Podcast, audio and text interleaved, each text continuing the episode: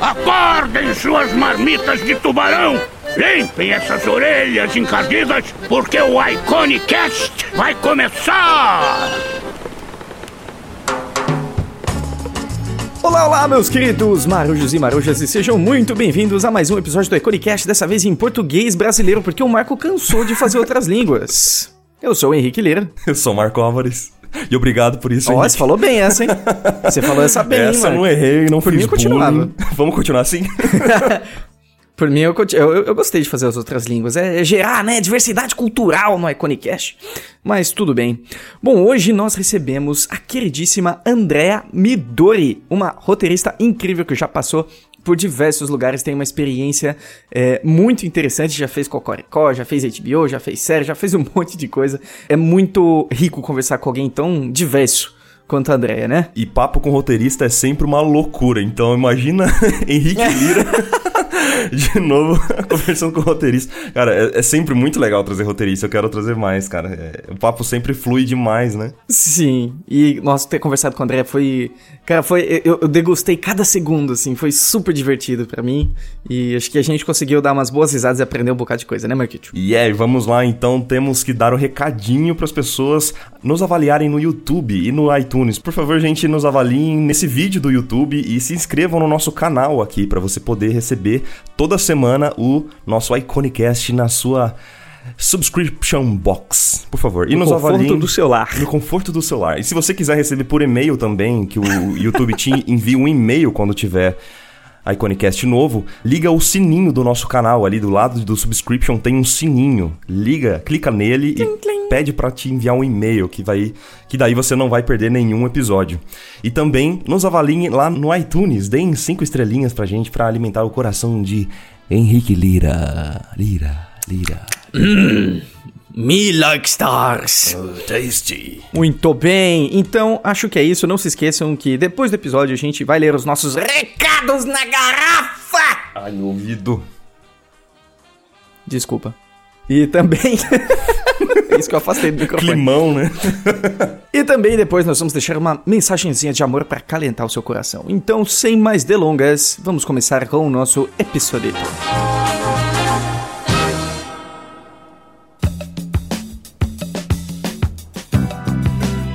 Olha, eu, eu não sei você, mas nesse momento eu estou utilizando pantufas, tá? Só pra deixar claro isso logo de início. Hum, eu tô usando um sapato em formato de pantufa, tá na moda. Estamos na Olha moda. aí. Olha aí sim. Descalço. Descalço também é moda faz muito tempo. Faz alguns, alguns milhares de anos aí, né? É. Cara, é engraçado. Se eu não me engano, é na Austrália que o pessoal tem costume de andar descalço na rua, assim. É comum. Tem algumas cidades que as pessoas andam descalças na rua. Nossa. Ironicamente, o país com mais cobras, aranhas e não sei É. o que, né? E aquele bicho que é um dinossauro passarinho que come as pessoas, né? Como ele chama. Dinossauro passarinho? Aquele, você tá falando daquele morcego raposa lá? não, não, não. Um dinossauro passarinho. Calma, gente. Dinossauro passarinho. Cara, ah, eu acho que eu sei qual é. Sabe? Austrália, Marco. É, casuar. Morcego Casuar. raposa. Casuar. Casuar, Ah, tem vamos- aqui em Bauru, eu já vi. Que? Ah, não. Tem um aqui no zoológico de Bauru. Ah, tá. Caramba, é? que Calma. lindo. Nossa, é que bicho lindo. que passa perto dele ainda faz uma, aquela piadinha sem graça, sabe? Qual? Casuar. Enfim, uma piada muito ah, ruim. ente... ah, nossa. Hum, Sim, Obrigado é por muito assim, ruim. co- com esse tom, viu, Marco? Obrigado. Não, não sou eu que faço a piada. Às vezes só. Mas tem aqui no zoológico de Bauru. É muito louco. É, É realmente bonito, um né? dinossauro. Parece uma Emma Punk. é, na atitude também ela pode ser. Meu, a cabeça e os pés são muito dinossauro, realmente. É verdade. Tem vários Cara- vídeos de ataques de casuar. Vi Sério? alguns, vale a Ah, é pena agressivo. depois. Vale a pena. E os ovos deles são verdes. Ah, é? Acabei de ver aqui. É, o ovo é verde. E deve ser enorme. É, imagina fazer um omelete com Nossa, isso. parece uma jaca. Parece uma... É verdade. verdade. Parece um abacatão, né? Tem pontas? Não, não. Eu já tô querendo demais, né? Ele é, ele é verde, mas ele tem umas bolinhas brancas, então de longe parece uma jaca mesmo. Parece que tem as pontinhas. Cara, que incrível. E sabe o que eu descobri esses dias? Que o. Sabe aquele pássaro cuco? Ah. Ele. Ele bota os ovos dele no ninho de outras pessoas. De outras pessoas, de outros pássaros. É, de outras pessoas, ele deixa no meu ninho aqui. É, E ele coloca o ovo pra outros pássaros chocarem. E quando eles chocam, eles não percebem que é outro pássaro e alimentam mesmo assim. Nossa. Ele terceiriza a responsabilidade de ser pai, sabe? Filho da mãe. Deve ser um pássaro bem genérico. Não é o chupim? O chupim ele também faz isso. Chupim. Chupim, vem daí o lance, seu chupim. Ah, de chupinhar. É. Quando você rouba de alguém. Olha é um passarinho, isso. chupim. Ah, tem tudo a ver, olha aí. Olha isso, cara. Olha, em menos de três minutos a gente já, já somos pessoas muito mais sábias, olha isso. Eu Pera um adoro o pouquinho, bicho. gente. Chupim será pausa. o cuco. Ah. Uma pausa, por favor, que eu acabei de ver uma foto do Casuar dando uma voadora no cara, velho. Meu Deus do céu, eu achei que ele atacava com o bico, né? Ele tá dando uma voadora. Ele, tem, ele Chega a voadora. Ai, a natureza. É, Sempre me surpreende de maneiras maravilhosas. Tem uma foto muito engraçada que eu vi de um cuco é, sendo alimentado por um beija-flor. E o beija-flor, tipo, ah, meu filho, sabe? Aqui. E o cuco é, Ok. tipo, três vezes o tamanho do beija-flor. Tinha, ser um pouquinho. Mas quando minha filha nasceu, eu tive essa, essa coisa, porque ela, eu sou bem japonesa, apesar de mestiça. E ela não tem Certo. nada, nada de japonesa. E aí colocaram. eu já tava bem louca com anestesia e tal. Colocaram ela assim no meu colo, em cima de mim, né? Que você tá deitada no parto. E eu fiquei olhando pro lado, falando: de quem será esse bebê assim? será que tem mais alguém? Essa foi a minha primeira reação. Tipo, o que o beija-flor devia ter feito, não fez nesse caso.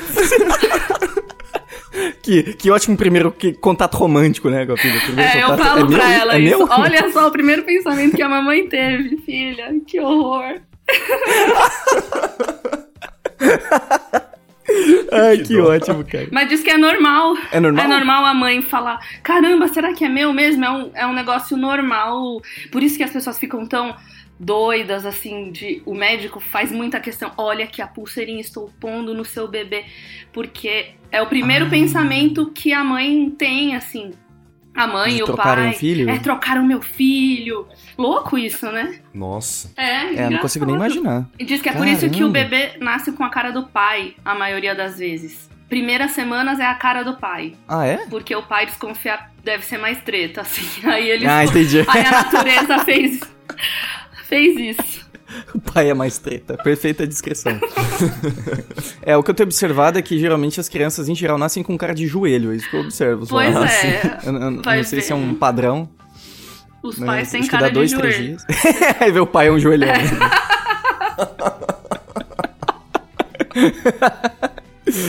Ai, cara, por isso que eu gosto de conversar com roteirista. A gente já começa a fazer um roteiro no meio do cast. assim. Ai, que genial, André. E você falou, você comentou que gosta muito de animais. E você trabalhou no roteiro do Cocoricó, né? Verdade. Você fez roteiro pro Cocoricó. Fiz por muito tempo. Ai, que demais. Pode contar um pouquinho sobre isso? Acho que foi um dos primeiros programas que eu fiz, assim, de importância pra TV e tal. Foi o Cocoricó. Aham. E eu peguei a transição da- do campo pra cidade. Vocês lembram que rolou isso? Que eles foram pra cidade, Ah, Sim. vive- Verdade. viver a cidade e tal. Então eu peguei essa fase.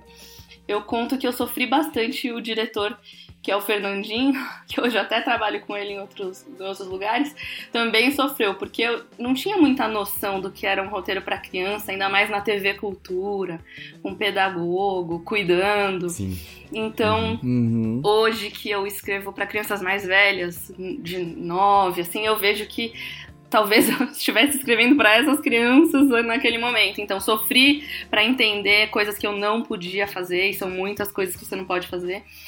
Mas, meu, mesmo assim era muito divertido.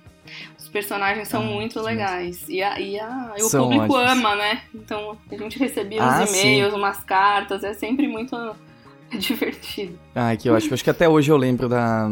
Eu tenho uma música no meu coração que é a música do Cocô. Eu- é uma das minhas músicas favoritas na vida, assim. Nossa, é. Não sei.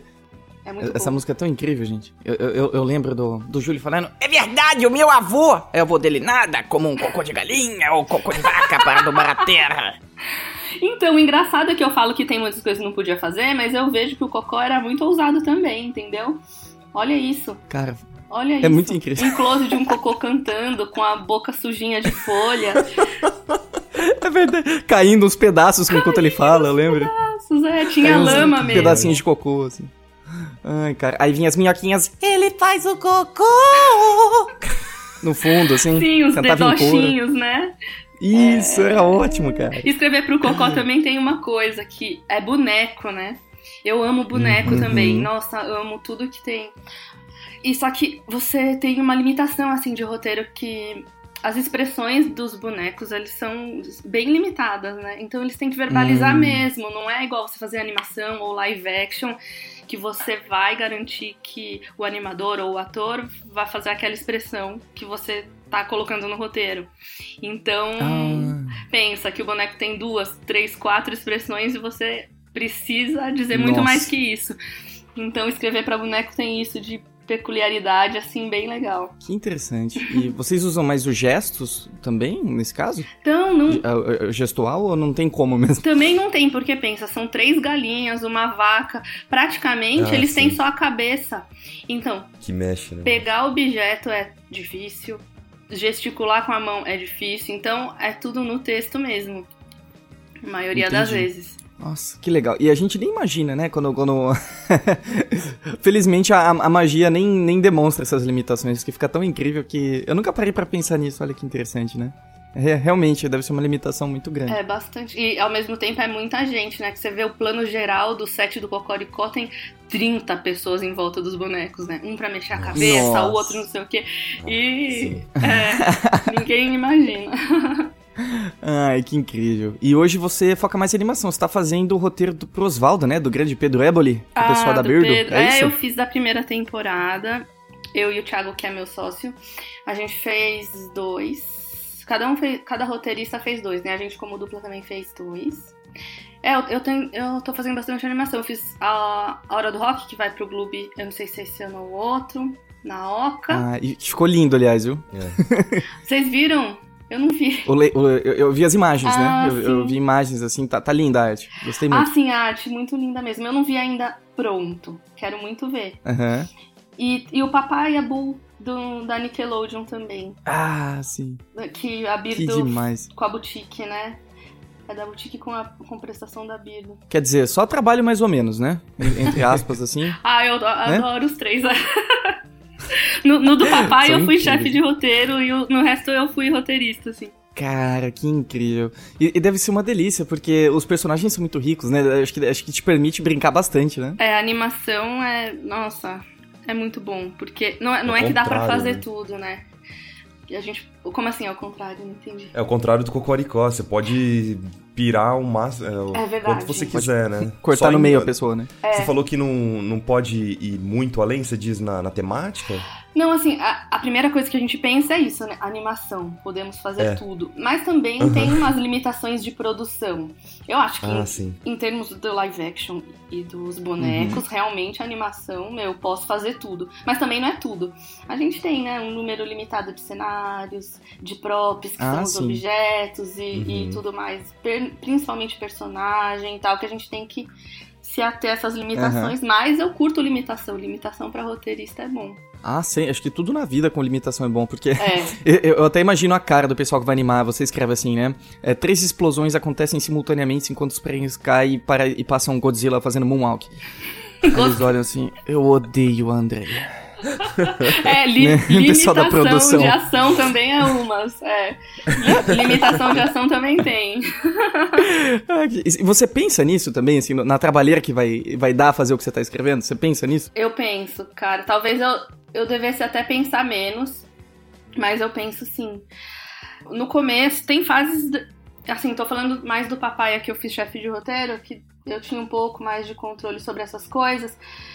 No começo que a gente tá pensando, o embriãozinho da, da história e tal, a gente tenta não se ater a isso. Mas, por exemplo, Uhum. vai ter uma história que é toda no medieval, no período medieval, os personagens iguais, porém no período medieval. Aí é, é bom a gente avisar a produção e falar, cara, vai ter que fazer um cenário diferente, roupa diferente pra todos os personagens. A gente já na sinopse já identifica que vai ser problema, então a gente já leva pra produção. Mas fora esses Caramba. casos, assim, a gente tenta pensar com o máximo de liberdade possível. Aí depois, na escaleta, que já são as cenas mais estruturadinhas, já dá para ter mais noção de produção, aí já dá para ligar esse radar um pouquinho mais, assim. Ah, faz muito sentido. É, é uma limitação que eu acho que é ainda maior no Cocoricó, porque assim, é, no caso de fazer com bonecos, porque os cenários já estão pré-estabelecidos, né? Tem como você propor algo muito louco, assim? Né, nem tem, não dá mesmo. Realmente, é, a gente imaginei. só tem aqueles cenários lá e só. É, o Cocoricó também teve uma fase do ao vivo, que era uma limitação hum, maior ainda, porque eram Nossa. menos cenários e era uma hora ao vivo, então você tinha que roteirizar coisas possíveis de serem feitas ao vivo, né? A maioria requer uhum. uma pré-produção, uma edição. Esse uhum. aí também foi bem, bem mais complicadinho, mas, mas é legal. Quanto mais limita, mais você cria, né? Isso que você falou também de a limitação é bom. pensar. Pra tudo nessa é. vida, eu acho que é, é por isso, né? Você se exige mais e acaba saindo umas coisas que nem você achava que era possível. É louco isso, porque se, se tudo pode, é, a gente, eu pelo menos, eu acho que entra aquela situação do quadro em branco, sabe? Que se tudo é possível, sempre vai, vai dar para ser mais incrível, sempre vai dar para ser melhor.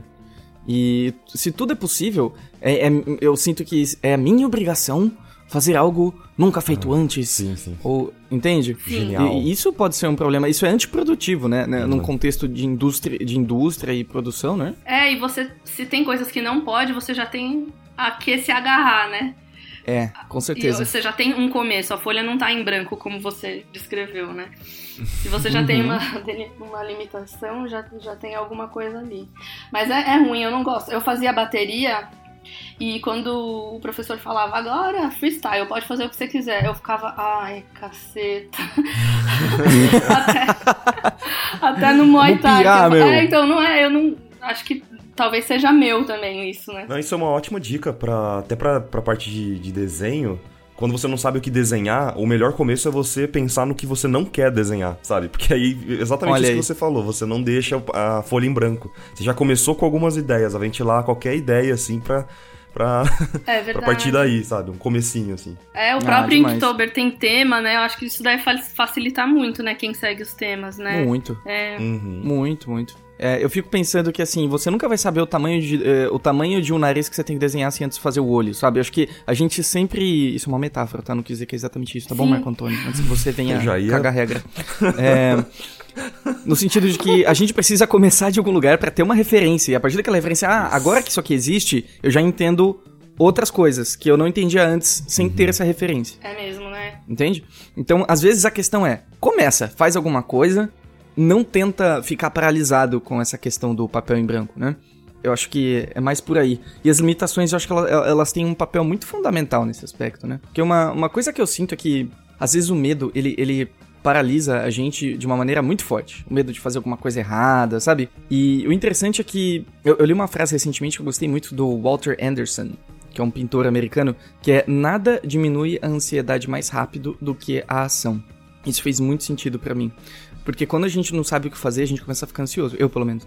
Ah, o que, que eu faço? O que eu faço? Mas se você começar a agir, independente de ser a atitude mais certeira ou não, é, a ansiedade ela vai diluindo porque você tá em movimento, né?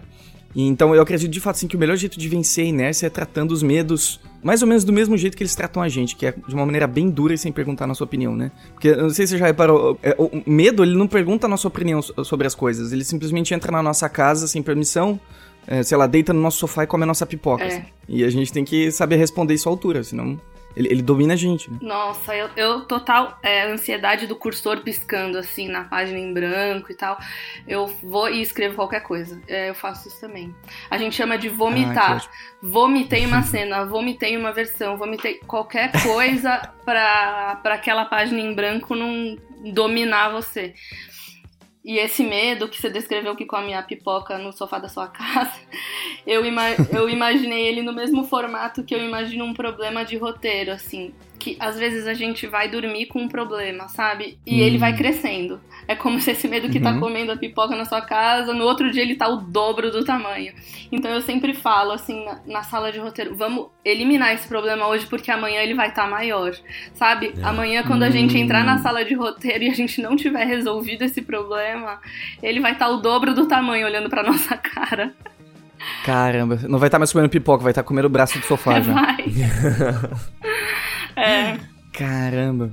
Que interessante. Eu nunca tinha pensado nesse aspecto. E você acha que o problema ele, ele dobra de tamanho no dia seguinte, por quê?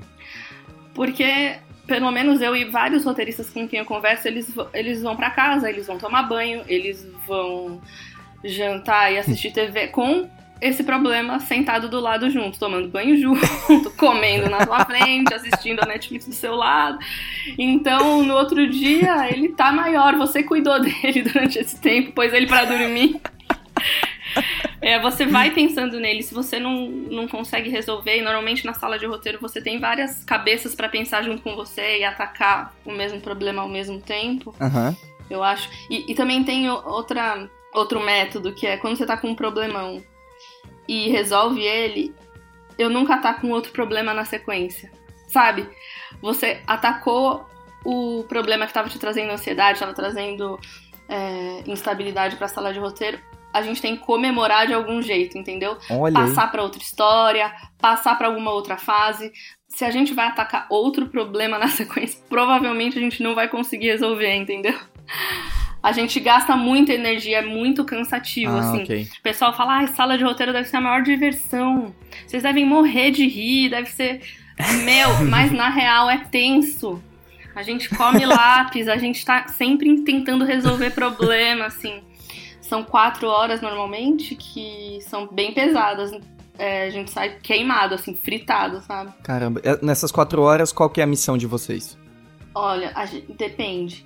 Normalmente, se a gente tá na fase de sinopses, é fechar uma sinopse. Uhum. Se a gente tá na fase da, de escaleta, normalmente são dois períodos pra fechar uma escaleta. Uhum. Roteiro, normalmente, cada um pega e faz em casa o seu. Escaleta até tem mesas de roteiro que dão para os roteiristas fazerem em casa também. Tem mesa de roteiro que Ah, prefere interessante. fechar a escaleta lá dentro. Então depende de. Mas sempre tem uma meta. Uhum. A meta de hoje é tal.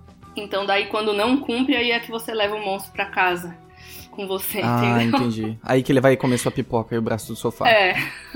Entendi perfeitamente. Você pode explicar rapidamente pra gente o que é uma escaleta? Tá, uma escaleta é um documento que vem normalmente depois da sinopse. Uhum. Se a pessoa é de sinopse, porque tem gente que às vezes vai pra escaleta direto a partir de uma lista de eventos da história, assim. Mas normalmente vem depois da sinopse. É dividido já por cena, então tem o número da cena, a locação, se acontece de dia ou de Uhum. noite, e um breve resumo do núcleo duro da cena, assim, do- da estrutura da cena. Hum, Às vezes, se tem alguma piada, algo específico, a gente pode até anotar um diálogo aqui e ali. Mas aí o roteirista pega aquela escaleta, que é o esqueleto, né? E vai Uhum. abrir, pro, abrir para roteiro, que a gente chama. Que é descrever todas as Ah. ações no tempo presente, descrever detalhadamente, fazer todos os diálogos na formatação do diálogo. Ah, que interessante. Então, basicamente, como se fosse o. Se, colocando assim no contexto de ilustração, é como se fosse o rascunho da ilustração. Aí você já vai começar a fazer a linha, É a thumbnail. É, o processo entre o roteiro final e a sinopse. Aí quando você já começa a estruturar, dá um corpo maior, assim, vai engrossando o caldo. É isso? Isso. Talvez a com- na escaleta a gente esteja discutindo uma- a composição das coisas, assim, porque eu não sei se do rascunho pra arte final muda muito. Muda? Às vezes. Ah, né? muda, viu? É, Essa etapa provavelmente é a thumbnail, que é onde você dispõe os elementos, te- pensa mais ou menos na composição, onde cada elemento vai, sabe?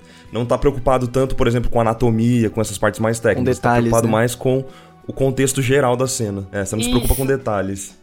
Que É. nesse- no caso acho que seriam os diálogos e aquele refinamento que dá no final. É. E, e o roteiro também não, não termina na versão 1, né? A versão 1 ainda não vai ser a versão que vai ser distribuída.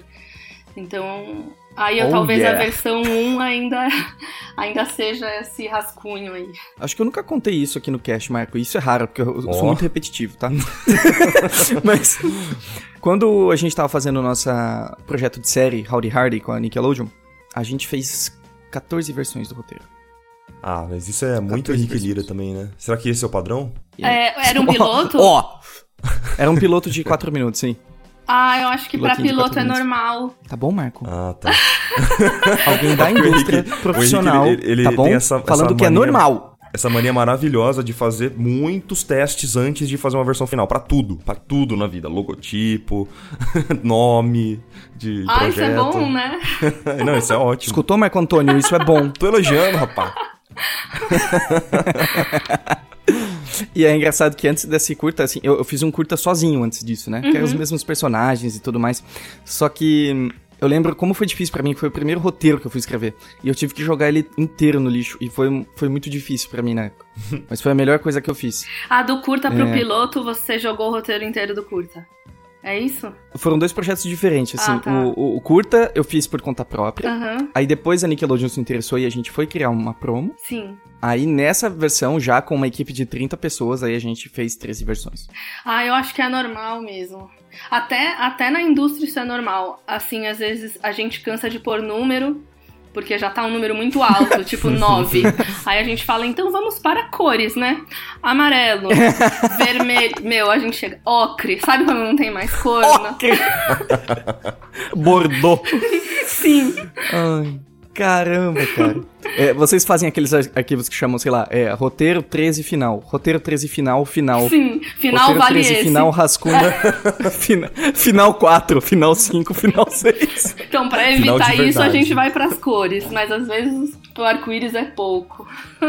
Começa a ver aquelas comunicações de equipe de polícia especial, sabe? Delta 4, é, golfinho colorido, responde. Pinguim alado na escuta. Ah, essa é uma boa. E pra pinguim Começa a dar uns alado, codinomes. morcego anônimo, né? Que o Google usa. Morcego anônimo. o Google não usa no Google Drive quando alguém entra, assim. Aparecem umas coisas muito Sim, engraçadas. aham. Foca anônima. Foca anônima.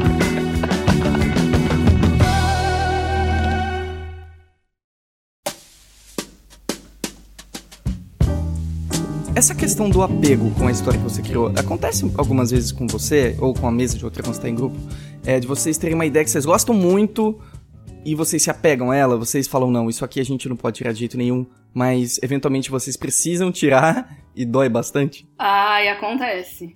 Acontece tanto na sala, em grupo, assim, quanto individualmente. Individualmente, eu acho que, como chefe de roteiro, eu tento passar, por exemplo, a escaleta de uma pessoa para outra pessoa abrir, a sinopse de uma pessoa para outra pessoa fazer a escaleta, sabe? Pra até tirar um pouco desse apego, assim. É, às Uhum. vezes é bom, às vezes é ruim, às vezes é melhor que a pessoa comece do, come, do da sinopse e vá até o roteiro com a história dela na mão, assim. Mas às vezes quando rola um Hum, apego, entendi. fazer essa alternância, assim. Mas sim, acontece, meu, de. O que, que era? Até na temporada do Papaya teve uma coisa parecida. A gente inventou uma coisa chamada suco de sunga. Que a gente queria. a gente se apegou ao suco de Suco sunga. de sunga, que delícia. E era, era uma coisa, sei lá porque a gente se apegou a isso. Talvez a única vez que a gente sonoro. riu na sala de sonoro. roteiro. É, talvez seja foi sonoro. por causa do suco de sunga. E aí, pra. Suco de sunga não é uma história, né? Pra suco de sunga virar uma história, a gente teve que criar a história. Ah, E depois, mesmo que o suco de sunga não exista mais, a história em torno dela foi criada, entendeu? ah entendi. Então, nesse caso, tudo bem. Mas o Caramba. apego, o apego rola, meu. A- quem, quem acompanha a produção mais de perto, desapega mais, eu sinto isso, sabe? Ah, sim. O Uhum. roteirista que acaba ficando durante a produção, vendo todos os perrengues que, que é pra animação cumprir um cronograma, que é pra produção conseguir colocar, manter tudo no orçamento e tal. Na real, o desapego some aí quando você vê que tem uma equipe toda também tentando fazer. O, o- o Uhum. seu é meio egoísta, assim, na, na real. Entendi. O desapego vem com a experiência, né? Também vem, é. No, no começo eu Ah, era sem bem mais a noia da ideia, assim, hoje não. É. Não, ne- nem Ah. um pouco. E só pra complementar essa, essa ideia do, do desapego, eu tava assistindo uns making-offs do Rick and Morty, que tem sido a minha série favorita, assim, faz muito tempo. E, É e lá eles, eles falam. A gente tem um pouco da visão do, dos diretores, dos criadores, e eles falam um pouco sobre improviso. Né? E sempre no, nos making-offs, quando fala de improviso, é o diretor, os atores falando, não, o improviso é muito legal, né? Quando a gente usa e tal. E pro roteirista, como é que fica, assim, a questão de, de improviso? Geralmente, quando. Não sei se você já fez parte de alguma produção que usava o improviso de alguma forma. Já. O improviso tá no roteiro? ou ele é planejado? Ou simplesmente na hora da gravação ali, de realmente é, fazer acontecer, é, eles descartam as ideias, algumas ideias e tentam fazer novas ideias na gravação. Como é que funciona? Nossa, meu, esse assunto é muito bom. Ó, eu já trabalhei numa série, live action, que tinha que ter. Eu não lembro agora, eu acho que era 30 minutos. E o diretor pediu para que a gente escrevesse 20 páginas, só 20 minutos, porque uhum. os outros 10 iam ser improvisados. Uh! É as, é, as pessoas envolvidas no projeto eram atores que viviam disso e tal. E todo mundo achou que era o certo a fazer. A gente, roteirista, ficou muito preocupado, pensando que o, o, problema, o problema podia se revelar na ilha, né? Você edita e só tem 15 minutos a bagaça, só tem 22. Como que vai fazer? Criar do nada? Na, na ilha não dá. E foi o que aconteceu, de fato, assim. Então eu tenho essa experiência com o improviso, Sim. que é deixar um terço do roteiro para ser improvisado, cara. Talvez tenha sido muito. Mas também a gente viu o Bruto e não tinha nada muito de impro... não tinha nem três minutos de improviso, entendeu? Eu não sei muito é, bem literalmente como... improviso. É. Até o tempo de duração. Então, eu não sei como bem. Então, a gente teve que criar uma trama paralela para gravar e colocar em todos os episódios. Nossa. Pra, pra preencher o tempo. Ah, você tá de brincadeira. Sim, então essa, essa foi um, uma coisa ruim do improviso. Mas eu também tenho experiências boas do improviso, assim. No Papaya mesmo, tem uhum. um personagem que é o Hermano, que ele. Acho que é um dos únicos atores que pega a fala e, e reescreve do jeito dele, assim, para falar.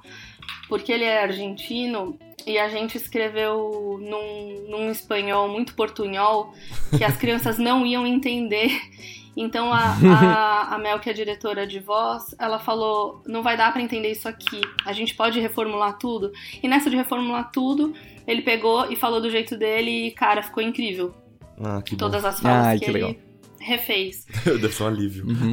E, é, é, uma, é, a Mel testou para ver como que ficava e falou: não, ele vai mandar muito bem.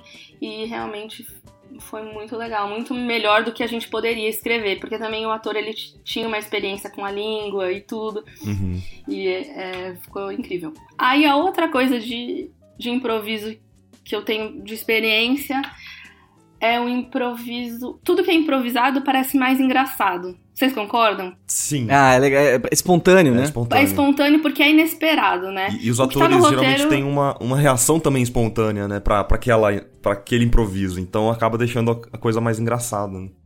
É, então, mas eu não sei se só parece mais engraçado ou se realmente é mais engraçado. Uhum. Porque o roteiro, as pessoas estão acostumadas, já leram, Tarará. E aí, quando alguém improvisa alguma coisa, é o inesperado, dentro é. do esperado. E o inesperado dentro do esperado, ele é cômico por si Sim, só. Exatamente. Então, uhum. ainda mais se é uma leitura em conjunto e, e ainda tem um público, né, que tá lendo lá, os atores que estão lendo, e eles reagem àquilo. E, então parece, muitas vezes parece genial e às vezes não é. Então acho que precisa ter uma frieza de pegar o que é o improviso colocar perto do roteiro e ver, faz sentido? É mesmo engraçado ou só foi inesperado? Sabe? Uhum. Então, Hum. a gente faz punch-ups no, no fim dos, da, da escritura de roteiro, que é uma fase em que a gente relê o roteiro só pra me, colocar piada a mais. Colocar piada improvisando, né? Os roteiristas se juntam, às vezes chama alguém convidado, só pra fazer gracinha em cima do roteiro e melhorar as piadas. É uma fase muito legal, muito engraçada, mas eu acho que o roteiro final não pode sair dessa reunião direto. Tem que decantar, porque tem tem essa questão do, do improviso seu inesperado e sempre parecer mais engraçado. Então você tem que dar um dia, dois, uma semana e ler tudo aquilo que foi Sim. dito com a frieza de, de perceber se é mesmo engraçado ou se só foi inesperado, sabe? Deixar a poeira do inesperado baixar para você realmente é, fazer uma análise crua. Ó, isso aqui foi engraçado. É porque é, no Rick and Morty mesmo, os roteiros são já são muito inesperados. Então acho que cabe bastante dessa questão do improviso, porque até porque o dublador, né, o ator que faz o Rick e o Morty, ele é um dos criadores que ajuda no roteiro, então eu acho que pra eles ali faz bastante sentido de- até deixar essas coisas, né? Como, como que é lá? Eles têm a fala ou eles têm a intenção da fala? Eles falaram isso? Então, é, eu não entendi direito é, é, o que realmente acontece, mas eu acho que eles ficam na cabine.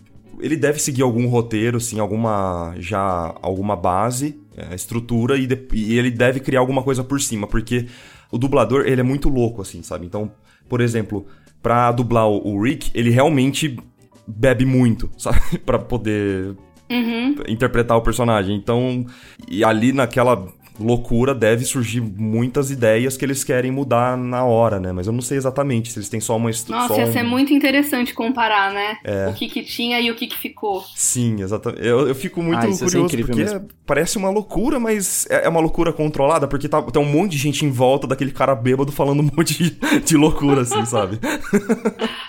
Sim. Cara, é, essa questão do, do, do improviso, aconteceu uma coisa muito incrível, eu tava. que eu escutei. Eu- se eu não me engano, é uma série americana, acho que ela chamava Dallas, dos anos Sim, 80, assim. aham. Na verdade, não, nos anos 70. Acho que na oitava temporada, ou nona, o personagem principal morre, certo? E aí, todo mundo ficou muito chocado, cara. E a audiência começou a cair pra caramba. E os roteiristas ficaram desesperados, eles resolveram que no primeiro episódio da, da temporada 10, eles iam anular a temporada nona inteira, falando que era só um sonho. E o personagem acorda. Nossa. E super funcionou, o pessoal ficou super feliz. Ficaram felizes? Tipo, ai, ainda bem que ele não morreu, sabe? A temporada 9 inteira foi anulada. Porque, ah, não, foi só um sonho. Nossa. É, a Nossa. novela é feita assim, né? Todinha. Novela é assim, desse jeito. É, meu. De, de, de É. acordar de um sonho e anular tudo, assim? Não, eles vão medindo. O, o pessoal não curtiu que a- Ah, aquele sim. casal se casou. Então eles vão separar. O povo não tá gostando. Vão separar. isso. Deve ser muito louco. É feito algumas semanas antes, né? Eles, eles conseguem acompanhar, o, o ro- o roteirista consegue acompanhar com a audiência. Isso é muito louco. Obviamente, na, em projetos é, de animação, assim, eles é, já, já tem uma temporada fechada, não é? É. Em novela, eles, eles conseguem medir o que as pessoas estão achando Uhum. no ar e eles têm uma audiência teste de, do público médio que vai lá assistir as coisas que não foram pro ar ainda pra dar o pitaco, pra já sentir se eles estão errando ou acertando. É, isso é muito É louco. louco. Tem que tomar muito cuidado. Incrível. Até eu me lembro do, do Twin Peaks, que foi um fenômeno, né? É, na, uma série americana. Foi um fenômeno porque todo mundo queria saber quem foi o assassino, quem era o assassino da, da personagem.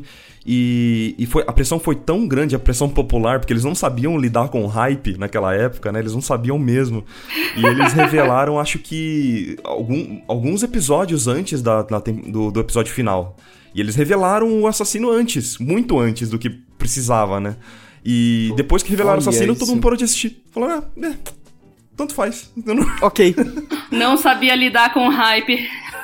Resume É, mas são os história. Handcliffers, né? São os, Handcliff os, os, os Handcliffers, porque... Sim. Os cliffhangers, Cliffhangers, né? Eu tô falando, né? aham. Que você deixa o cara lá na ponta da cadeira e termina o episódio, né? É. Seriado, por isso que eu- tem, tem aquela mania do binge, né? Tem até um, um verbo pra isso em inglês agora, binging, ela, é Binge watch, watch. binge, né?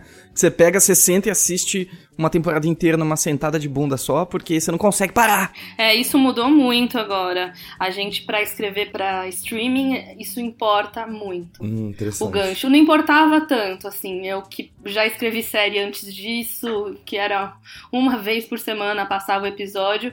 Meu, não era tão importante. Agora é fundamental, assim. Praticamente vão na última página pra ver se tem. Se não Olha tiver, isso. Tem que escrever de novo. Acho que hoje a preocupação não é só de contar uma bela uma, uma história boa, mas uma história que consiga captar a atenção das pessoas, né? É que as pessoas vão chegar no trabalho e comentar com os outros e criar aquele hype no Twitter, no Facebook, que as pessoas vão ter que comentar, né? Isso cria muita pressão na hora de, de criar um roteiro ou vocês nem pensam nisso?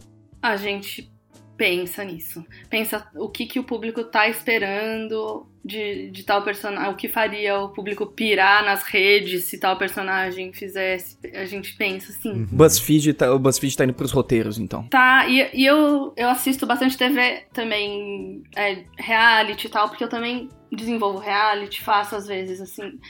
E eu assisto, por exemplo, o, Master, o Masterchef. Sim. Às bom. vezes. E eu vejo a, o esforço da Ana Paula Padrão de, de criar uns. Cria tensão. Tipo, fazer alguma coisa pra, pra virar meme. Ah, sabe? sim. Eu falo, ó lá, ó ela tentando. Ah, sim. Ó ela tentando emplacar um meme. Meu, dá até vergonha, Ah, mas eu acho que forçado, eles né? são sim orientados é, para isso, meu. Com certeza. Dá pra ver. Mas e, e no caso desses, desses realities, o roteiro ele, é, ele vem muito da edição também, né? Eles devem gravar as coisas ali acontecendo, deve ter uma estrutura porque eles têm que seguir, mas a edição é o que conta, porque eles vão pegar uma expressão, vão até colocar em momento errado, ah, que não aconteceu realmente aquela expressão só pra, con- só pra dar um climão, né? Pra falar, nossa, olha o que ele falou, né? Só pra criar aquela. Cara, eu, é. eu nunca vou esquecer, eu, eu tava lendo uma entrevista com o diretor do Breaking Bad. Se vocês não gostam de spoiler, pulem para o segundo, né? Ah, não, né? Que- Breaking Bad não é mais spoiler. Ah, Ah, sei lá, né?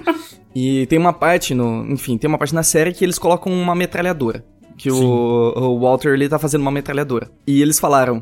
Quando a gente fez aquela metralhadora, a gente não sabia o que fazer com ela na sequência. What? Eles Pô, eles sabiam que eh, no mínimo ia matar alguém, né? É assim, eles falaram, a gente criou aquilo ali, mas a gente não sabia que a gente ia fazer na sequência com aquilo. E eles foram. e- será? Foram super sinceros com isso. Acontece. Eu acho isso, que sim, André? meu. Eu acho que sim. E o Breaking Bad, por ter aberto esse processo deles, né? Tem muita entrevista falando de roteiro, tem muita coisa. Deu coragem, assim, pra gente. Olha. Eu tô Ah, escrevendo uma série policial e a gente coloca a equipe numa situação que a gente não tem a menor ideia de como ela vai sair. E, entendi. e quando a gente chega nisso, a gente fala, tá ótimo. Se a gente não tem a menor ideia de como eles vão se safar dali, então é porque tá bom. E antes, talvez de, de ler exatamente isso que você falou da, da metralhadora e tal, eu ficasse mais preocupada em pensar como eu vou tirar o meu personagem daí de antemão, entendeu? Porque eu tô, toda vez que eu planto um problema, quem vai ter que colher sou eu, né? Então eu já pensando em como, como eu vou colher aquilo, como eu vou colher aquilo. Hoje, é, até por essa cultura do Breaking Bad, que eu acredito que eles façam assim mesmo. Como é que o cunhado lá, que eu esqueci o nome, quando o Hank, quando chega e eles estão presos naquele trailer que parece não ter como eles saírem dali. É, eles falaram, a gente também não sabia como tirar dali. Porque então, o público também vai ficar isso- aflito, né? Falar, meu Deus, agora? E agora? O que, que vai acontecer? Não tem como ser. É, o É, público roteiro, tá muito o roteiro esperto. afeta até eles, É. né? Quem tá escrevendo. O público vai É. ficar que nem vocês. Não entendi. Isso, porque o público tá esperto demais. Sem saber. Se for Todo muito mundo tá óbvio. muito escolado. Se for muito óbvio e a pessoa já sabe, é, já for é algo que a pessoa consiga adivinhar, até você- os roteiristas consigam falar muito fácil. Ah, então ele vai fazer isso aqui. Aí fica meio- até meio chato de assistir. Mesmo se for é, difícil, mas der pra imaginar, porque, meu, a gente nasceu vendo TV e a gente sabe, né? Mesmo quem não, quem não é roteirista. Conscientemente, né? É, eles, a gente tá muito escolado no audiovisual. Então, por isso, quando o roteirista não sabe o que fazer, aí, aí é que tá bom mesmo, pelo raciocínio que você falou agora. Pior das hipóteses, era um sonho, todo mundo acordou. Nossa, e aí isso é a pior solução de roteiro Vou usar. possível, cara. Guardei Vou pra usar. usar. Nossa.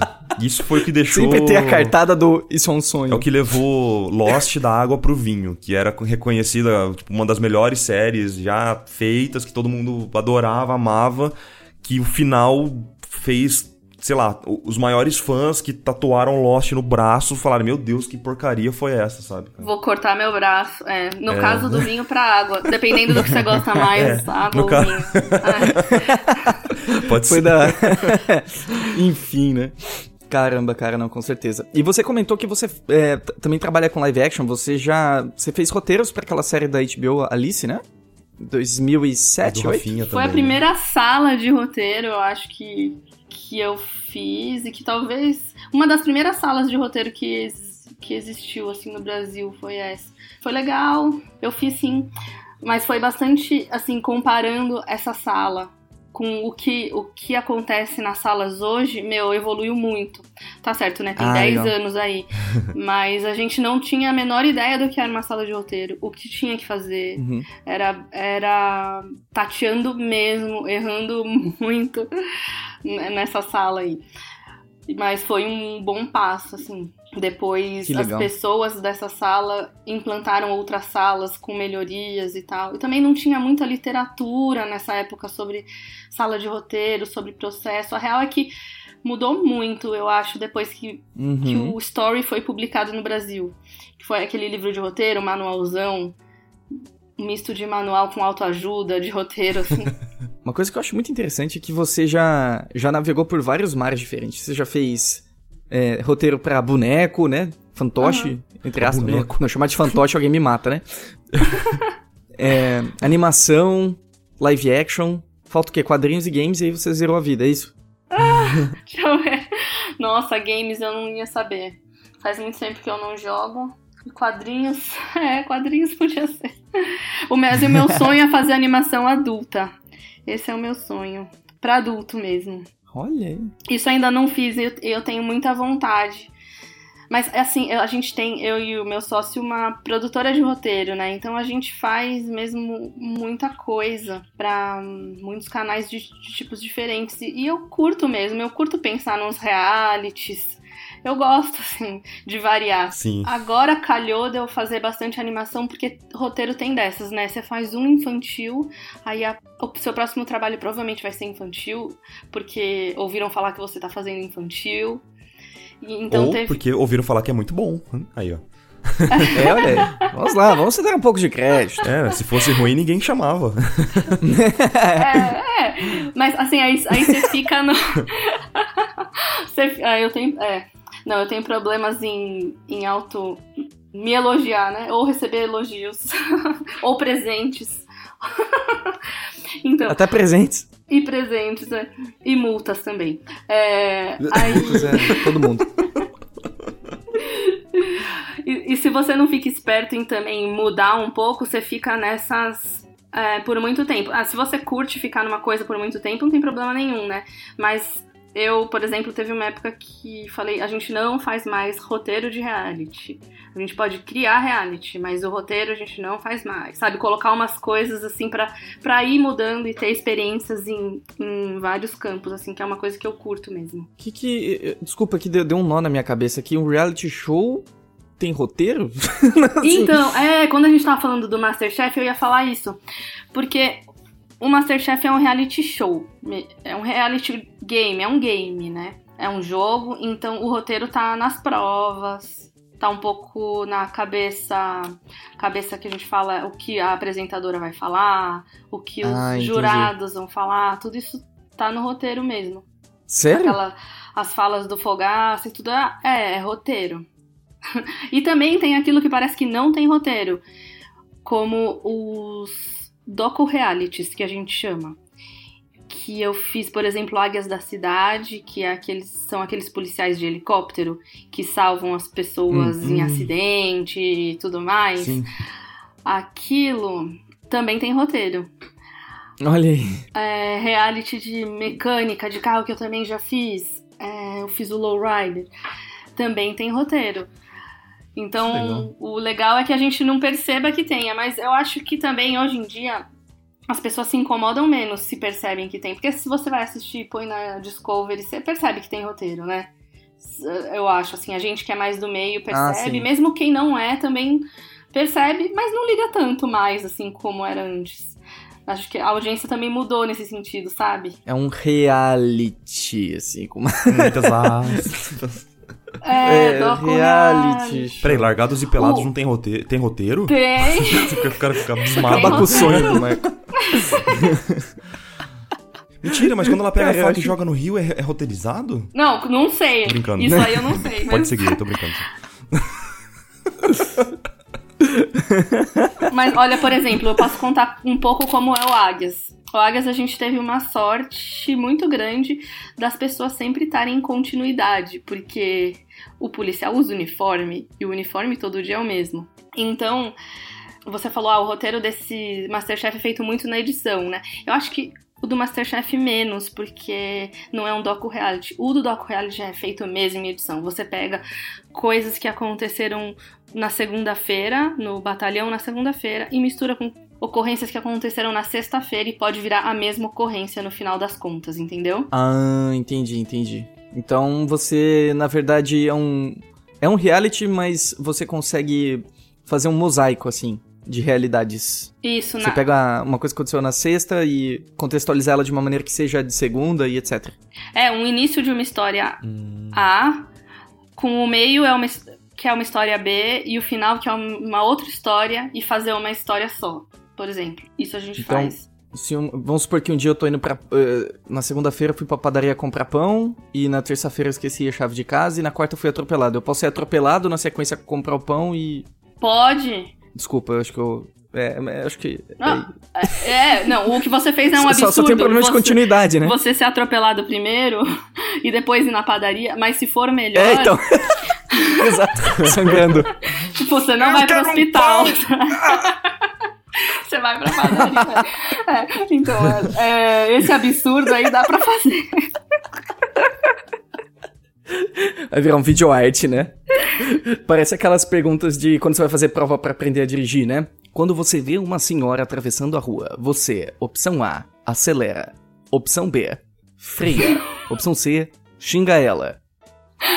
né? Tem essas coisas. Tem, né? Ai.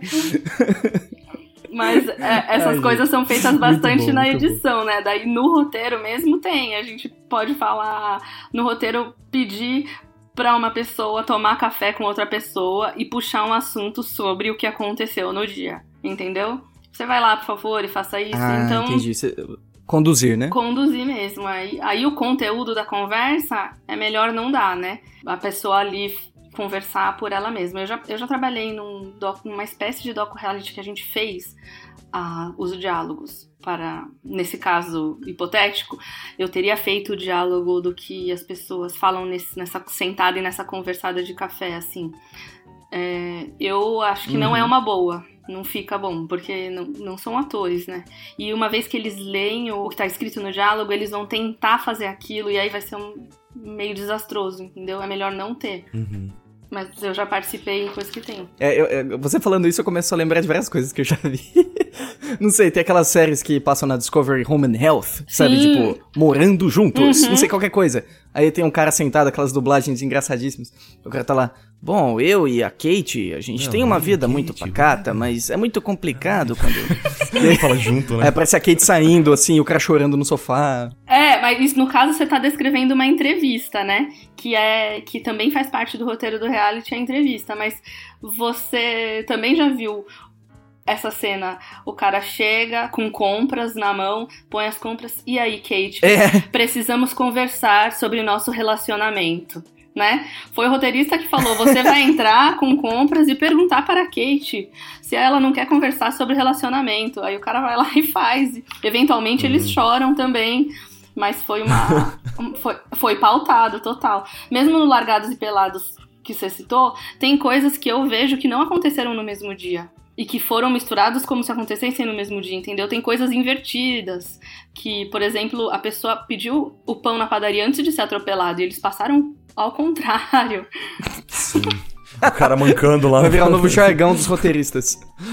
Cara, você não pode ser atropelado depois pedir pão, vai virar tipo uma metáfora de...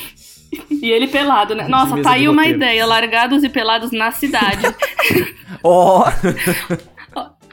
Largados e atropelados. Essa é a sua. largados, pelados, atropelados, Largados zoados, esculhambados. Minha nova série favorita.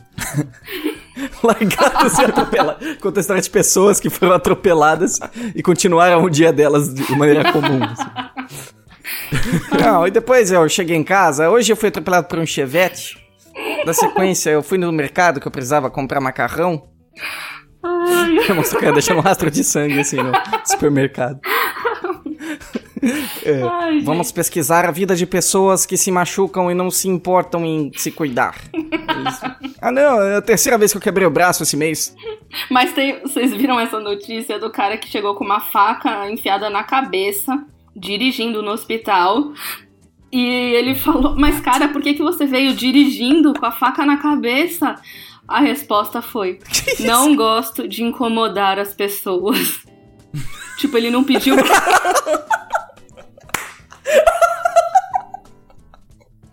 Eu ia pedir pra alguém me levar pro hospital, né? Puta incômodo. Imagina você tocando a campanha do seu vizinho. Tem não! Oi, Osvaldo, você se importa de me levar ao... Me desculpa. Ao hospital, por favor. tudo, Me desculpa. Se não for incômodo, Desculpa tá te incomodando essa hora da faca manhã. tramontina na têmpora.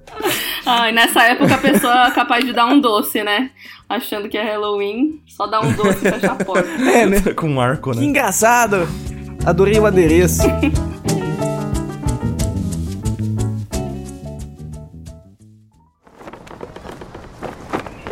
Segurem firme, seus mexilhões mal cozidos.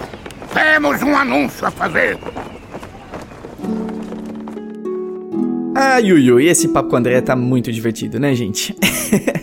e se você, assim como ela, como eu, como o Marco, como torcida do Flamengo aqui que assiste o Iconicast, tem vontade de trabalhar na área de, da indústria do entretenimento, você quer ser um profissional, conquistar mais oportunidades de trabalho, ser um artista cada vez melhor, saber como cobrar e fazer várias outras cositas extremamente importantes, eu convido você a conhecer a Saga do Artista Livre, um curso que eu, Henrique, criei com muito carinho, pensando em ajudar você a chegar cada vez mais longe e conquistar os seus sonhos como um artista. Então entre em www.iconic.academy e conheça a Saga do Artista Livre. E agora, de volta para o nosso querido show.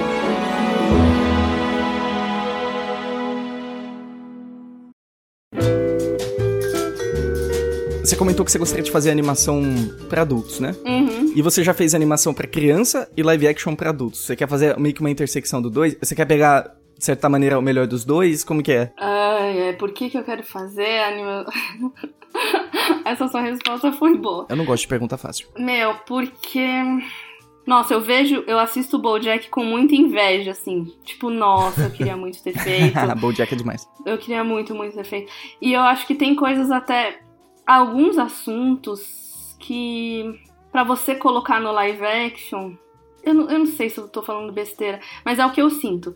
Que dá pra ser mais ousado, mais nonsense na, na animação e tocar nos assuntos muito mais delicados e espinhosos e, e passar melhor na animação. Tanto pra venda, assim, pensando, Nossa, sem dúvidas. pensando pra venda até, porque tem coisas que eu quero dizer, talvez por tantos anos de, de infantil que eu escrevo, eu acumulei um- muita coisa podre em mim que eu quero dizer.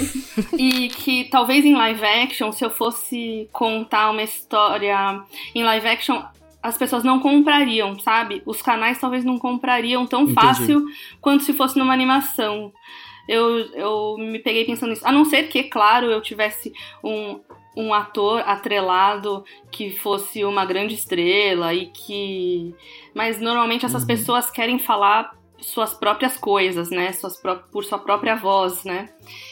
E, então eu acho que a animação é um, um bom meio pra eu dizer umas coisas um pouco ácidas e incômodas que eu go- gostaria de dizer, assim, até sobre o universo feminino e tal Aham. que na- no live action talvez ficasse muito escroto e a pessoa- as pessoas não quisessem comprar, sabe?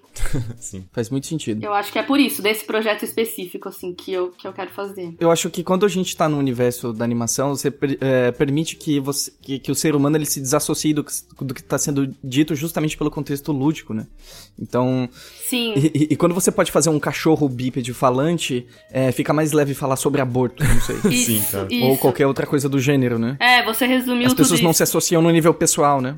É, tem uma camada de. uma camada meio lúdica ali, que é a animação que, que dá brecha pra você falar coisas realmente que importam, coisas absurdas, coisas nonsense, é verdade. Eu acho que é por isso. E essa é a magia, né, gente? Nossa, por isso que eu também amo muito animação. E, e eu tenho visto que essa é uma, é uma vertente que, felizmente, tá sendo. Existe mais atenção em volta disso e mais conteúdo de qualidade sendo feito, né? Rick and Morty, por exemplo, BoJack Horseman. Duas séries fantásticas que eu adoro. E, Sim. e eu nunca. E é, é difícil ver um material desse feito no Brasil ainda, né? Adulto, Pois né? é. Será que é por causa dessa parte de venda? Eu acho que é maturidade de mercado. Hum, é verdade. Se você for pensar, que canal que, que tem pra animação adulta não são muitos. Adult Swim só. Talvez o Comedy. É um Comedy Central. É, hoje em dia seria interessante fazer algo ah, algo pra internet mesmo, né? Não sei qual que seria a viabilidade disso. É, ou ser totalmente independente, né?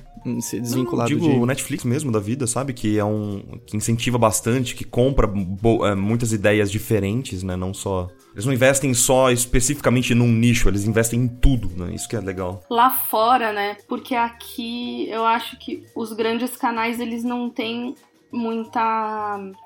Talvez muita autoridade mesmo pra, pra ousar tanto. Pelo que eu sinto, preferem fazer algo que é mais garantido, que as pessoas vão assistir, que a maioria das pessoas vão Uhum. assistir, do que ousar em produtos como animação adulta. Ainda a ideia que a- os adultos não veem Arriscado, animação. né? É. Entendi. Alô? É, eu acho que o Henrique ele tá. ele travou. Alô? Não, tô bem, tô vivo, tô vivão, tô vivão. É, acabei de ser atropelado na, na padaria rapidão aqui. Peraí, só. Queria Eu- atrapalhar a gravação aqui, mas eu preciso tirar uma faca da minha cabeça. Deixa eu tirar a faca da minha têmpora aqui rapidinho, um segundo. Não, Você tá incomodando. Você tá pedindo pra, pra parar a gravação, você tá incomodando a gente. Ai, gente, perdão, eu não queria. É por isso que eu fiquei quieta, que eu tava meio. Eu precisava estancar o sangue. Mas, pera, eu não tô com delay? Sim, é não, mas é que. Cara, a gente tá. É, Vocês não acham que é fantástico só o fato da gente tá, não sei, a, sei lá, 8, 9 mil quilômetros de distância podendo falar quase em tempo real? Eu não reclamo de delay, sabe? Eu, Onde vocês ingrato. estão? Que eu não entendi até agora. Eu tô em Bauru. O Marco tá na, Tô- na tô grande. Bauru, saudosa Bauru. Bauru? E eu estou em Praga, capital da República Tcheca. Ah, mas você tá viajando o mundo. E está em Praga agora ou está em Praga para sempre? Ele, ele fica pingando. Ele fica pingando de país em país, mas ele volta pro Brasil em breve. É o que todos esperamos. Hum, eu sempre fui pra Bauru todo ano, eu ia. Sério? Eu fiz escola de língua japonesa e era uma escola atrelada a uma religião que o templo é aí, em Bauru. E a gente ia pra Bauru limpar o cemitério de Bauru. Já limpei muito o cemitério de Bauru, viu? Porque Ah, é. tinha um dia que você tinha que agradecer o seu corpo. Então, então você tinha que fazer serviço para o próximo, né? Varrer, não sei Aham. o quê. E aí sempre tinha a turma mais dark da, da escola de japonês que queria estar no grupo de limpar o cemitério. Ah, eles queriam, era tipo uma imposição deles. Olha, eu só, tô, só participo se eu for limpar o cemitério. Se for no cemitério, é. Ah, acho que deu ruim com o Henrique de novo. Riquito? É, acho que ele voltou agora. Olha aí, né? A- a- Eu, eu perdi toda a sua história, eu escutei cemitério.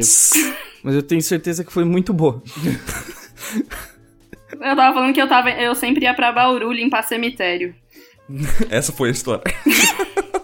É, Nossa, não, depois eu, pelo vamos amor deixar o Henrique só com essa parte. A explicação não. A gente falando de cliffhanger. Ouça essa e outras histórias no próximo episódio. Cara, sabe que seria fantástico se a gente deixasse esse episódio com cliffhanger no final, assim, sabe? Nossa, ia. Você fala assim, André, eu ia pra Bauru limpar cemitério. E aí a gente, o quê? Aí dá um zoom na nossa cara, assim, tan, tan. Pronto, esse é um cliffhanger. Marco, é só áudio. Ah, é verdade, né? Tá vendo? Eu sou. Eu seria um péssimo roteirista. É só áudio. Eu faria que nem aquelas séries dos anos 80, sabe? Fica- What? Dá um zoom Vai assim, ilustrar, infinito vai. na cara, assim. Nas- "What?" Esse seria meu cliffhanger. O melhor que eu consegui. cliffhanger é foda. Ai, que demais. E além do, do roteiro, você faz algum tipo de, de arte visual? Você desenha, pinta? Isso, se sim, isso te influencia no roteiro? Como que é? É, Nossa, meu. A gente falou agora. Eu não vou estra... não vou dar spoiler do negócio do cemitério, mas a gente tava falando sobre eu ter feito escola de língua japonesa por nove anos. E lá, no fim. Oh, subarashi! É, e eu, eu mal sei. Eu fiz por nove anos e eu mal sei me comunicar direito. Mas. Caramba. É. No fim. Mas eu sei muito bem limpar cemitério. Não, mentira, minha sensei me ensinou muita coisa. Ah, e no fim do ano, a gente tinha que escolher uma tarefa pra apresentação. E você podia escolher desenho ou você podia escolher redação. E cara, eu sempre ficava na dúvida. Eu sempre ficava numa dúvida tão grande que eu fazia os dois. Então eu fazia o dobro de horas na escola pra poder entregar os dois, porque eu me sentia muito Que legal. E é engraçado, né, isso. Mas agora eu não desenho. Eu desenho, assim, desenho pra minha filha, desenho quando na reunião agora, assim, eu fico desenhando, mas eu, eu não desenho bem. E, mas eu teve uma época que eu achava que eu desenhava bem, que foi essa época que eu fiz nove anos e eu, eu adorava fazer Aí sim. essa. é, mas, por exemplo, tem o curso do Paulinho de storyboard, que eu quero muito fazer. Eu tenho vergonha um pouco, porque eu imagino, nossa, lá vai ter um monte de gente que desenha muito bem. E eu não vou saber desenhar. Então eu, eu adquiri uma vergonha, assim, do meu desenho conforme os anos. Mas antes eu não tinha. Antes eu achava que eu desenhava bem. mas eu não sei se eu respondi sua pergunta anterior. De eu pensar imageticamente. É, eu sempre falo que escrever roteiro é você projetar na cabeça da outra pessoa que tá lendo o seu roteiro, você tem que projetar o filme na, na cabeça da pessoa que tá lendo, né? Uhum. Boa. Então, pra fazer isso, pra fazer o filme se projetar na cabeça da pessoa que tá lendo, você inevitavelmente tá fazendo a imagem dentro da sua cabeça, né? E aí você usa o papel pra tentar transmitir o que a imagem que tá na sua cabeça pra cabeça de outra pessoa. Cara, nem sempre isso é simples, né? Não, não é. Porque também tem esse tabu de que você não pode usar palavras que não são imagéticas. Ah, Né? Para você transmitir o que tá a imagem da, na sua cabeça pra cabeça do outro, você não pode usar palavras ima- que não sejam imagéticas. Do tipo, é, olhou para ela como se fosse a última vez que haveria, não sei o quê ah, ok. como você traduz isso, isso não é facilmente traduzível em imagem, você não pode pôr isso, não sei o quê. Antes, vai, uns 10 anos, a gente não. Eu fui ensinada assim, roteiro na faculdade. Você só põe o que, o que for imagético. Uhum. Hoje, é, já com influência de outros manuais de roteiro, de outras fontes e de chegar roteiro gringo nas nossas mãos, a gente vê que não, meu. Eles fazem qualquer coisa pra transmitir essa imagem que tá na cabeça do roteirista pra, pra cabeça de quem tá lendo. Usam é, referências, palavras que não são imagéticas, pensamentos abstratos, tudo tá valendo, assim. Se o cara entender, se o ator conseguir entender, né, o que tá, o que tá que- querendo ser passado, valeu. É, seria mais ou menos isso? É.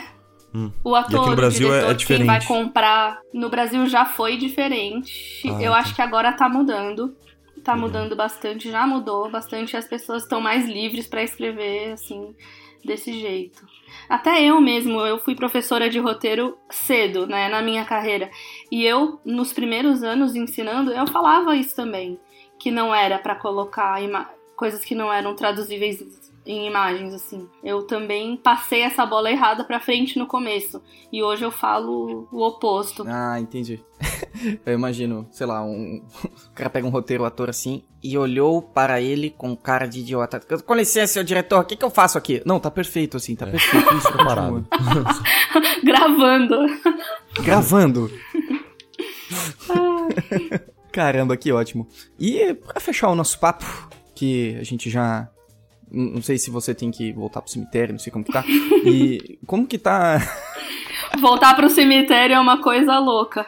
Normalmente as pessoas vão só uma vez, né? Pro cemitério. Vai e não volta. Passagem só de ida.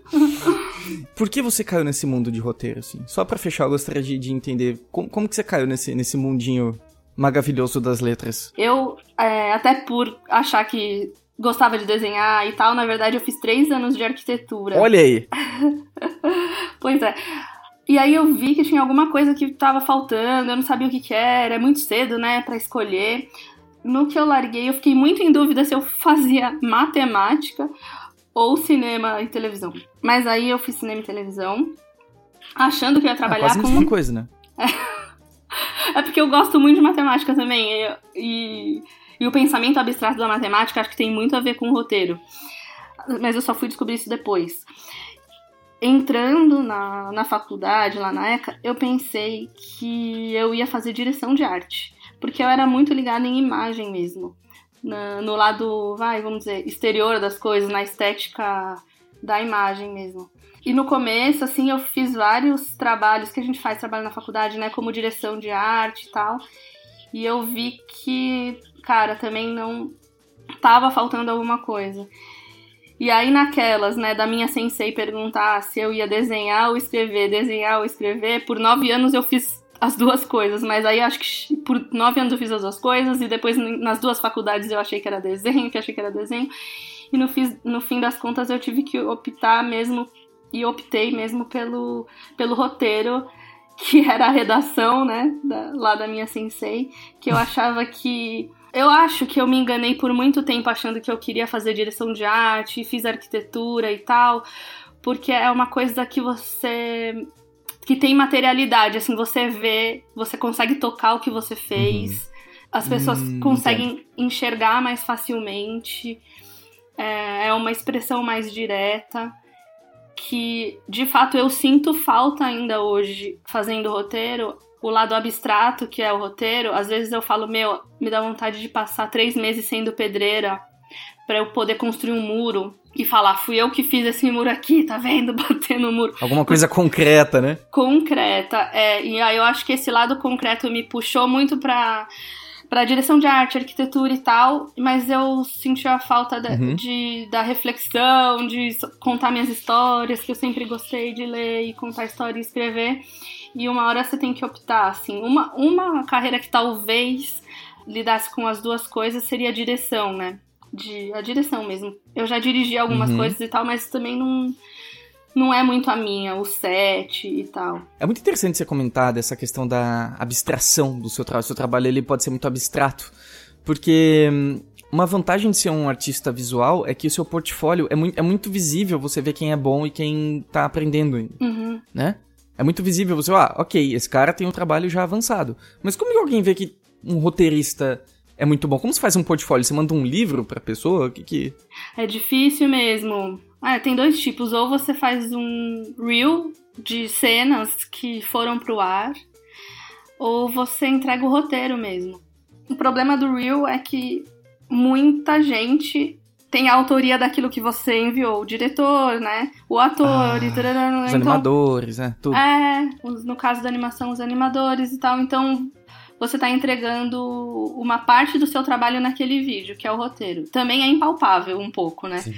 E, o, e entregar o texto tem um problema das pessoas da nossa área, ou não sei se é o mundo inteiro que tá parando de ler. Ninguém tem paciência pra ler também. Oh, yeah. Ninguém tem mais tempo ou paciência, ou tá todo mundo ansioso demais pra sentar e ler umas páginas.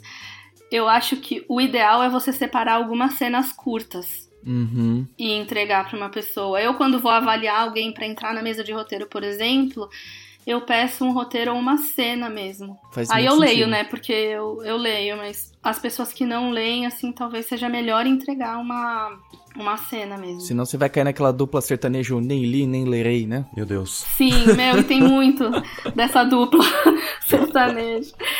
Eu faço muita bíblia pra vender, bíblia de projeto, né? Sim. vender. é, eu tiro minha função agora na, na boutique, que eu tô é fazer projetos do zero pra venda. E, e quando a gente começou. Responsa, hein? é, meu, é, é bem, é bastante pressão. Mas é muito legal.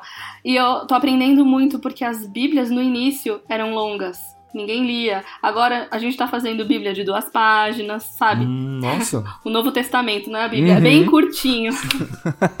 Nossa, Bíblia é de duas páginas. Que cur- É bem curto isso, né? Realmente. É, não, não- a gente não deve nem chamar de Bíblia, né, na verdade. Mas é vai, uma apresentação one sheet. É um Mas- cliffhanger visual. porque, cara, ninguém lê mais nada, viu? Isso é real. É verdade.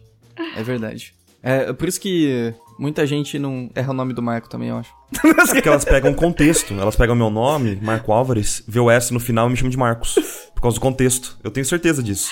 Marcos. Olha! As pessoas elas não param pra, pra É. ler exatamente o que é que tá passando na frente do, do olho delas. Elas pegam só o contexto geralzão assim, vai, vai rápido, rápido. É. Ah, Marcos. vai.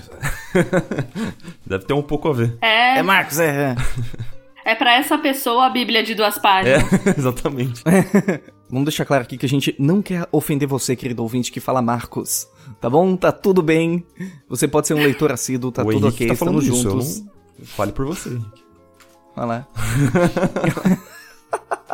Então, beleza. Muito obrigado, viu, André, por ter participado aqui. Obrigada, Henrique. Obrigada, Marcos, por ter me convidado. Tum, tum, tum. O que será que aconteceu com o Marco? Vejam no próximo episódio de Iconicast. Cast. Por isso que a gente não é roteirista, Henrique, tá vendo? E acaba o episódio. Muito bom.